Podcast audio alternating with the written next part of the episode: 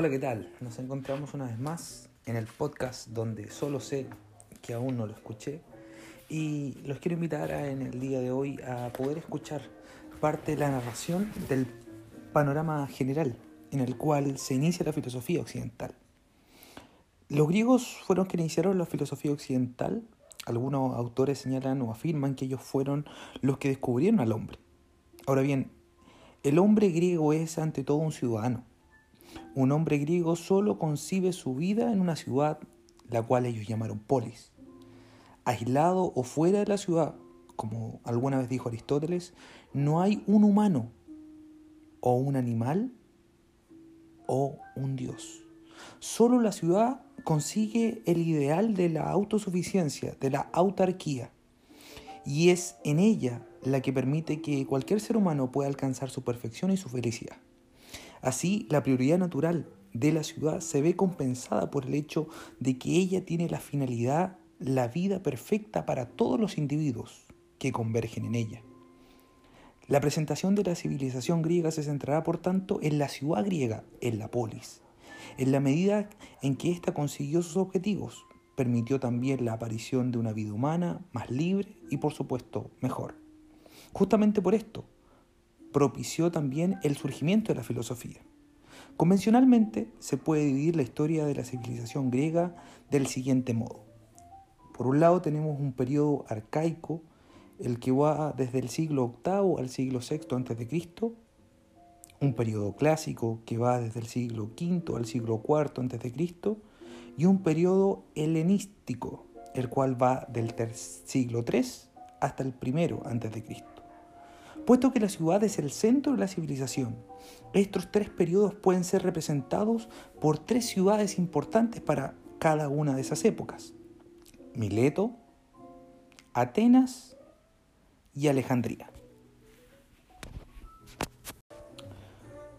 Una de las condiciones que permitieron la aparición de la filosofía en Grecia, aunque la aparición de la filosofía en Grecia y en aquel momento todavía la filosofía y la ciencia eran una cosa muy similar, no fue un milagro, sino más bien supuso un trascendental paso hacia adelante.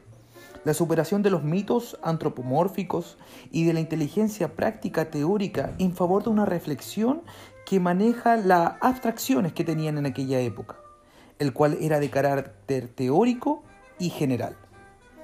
Este paso fue dado en Occidente únicamente por los griegos. ¿Por qué precisamente por ellos?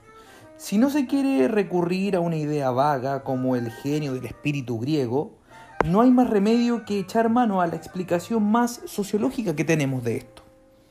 La filosofía, que es hija de la ciudad y de la democracia, debemos analizar lo que era una ciudad griega, la polis, porque en ella fue donde fue posible que la filosofía, surgiera entre los ciudadanos libres que no reconocen más amos que las leyes que ellos mismos han consentido, que discuten en común sobre las decisiones que han de tomar, que aceptan para resolver los asuntos privados con el arbitraje de los tribunales y que no aceptan más que la dominación de un príncipe absoluto y público plenamente inteligible, la ley, el nomos.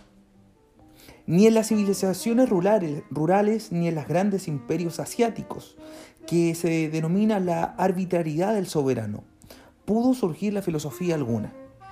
La ley estricta puso ya más un elevado grado de abstracción y un punto de referencia racional sobre el cual se pudiera discutir.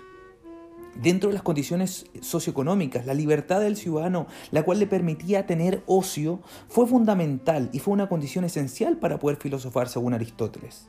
Se apoya sobre la existencia de los esclavos, es decir, habían esclavos porque había gente dispuesta a comprarlos y comprar su libertad para tener ocio. El desprecio de la actividad manual tuvo como consecuencia un escaso desarrollo de la técnica o de las ciencias como la física o la química.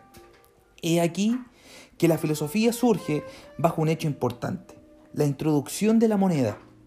En el siglo VII a.C., invención que fue traída desde Lidia no solo transforma la economía que existía en Grecia, sino que crea un sistema abstracto de referencia y un nuevo tipo de valor no basado en las preferencias subjetivas. Es la moneda, por tanto, una ley escrita, contribuyó a educar a los griegos en el desarrollo de la capacidad de la abstracción. Además, debemos analizar y sumar la existencia de una religión griega, la cual poseía una característica muy especial, en los cuales los mitos no eran coherentes entre sí, ni tampoco una creencia obligatoria.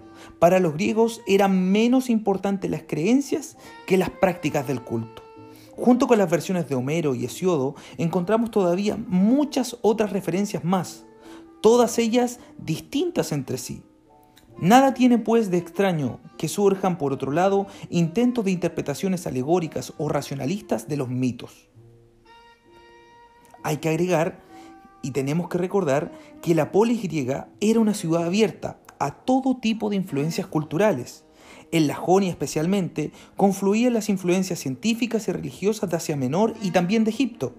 Ello suponía no solamente el enriquecimiento, sino también una relativización de la propia cultura que imponía la necesidad de la crítica. Más adelante, Atenas se convertiría en un lugar donde acuden los espíritus inquietos de la época con la intención de saber, crear y por supuesto reunirse con la creme de la creme de la época para alcanzar un conocimiento superior.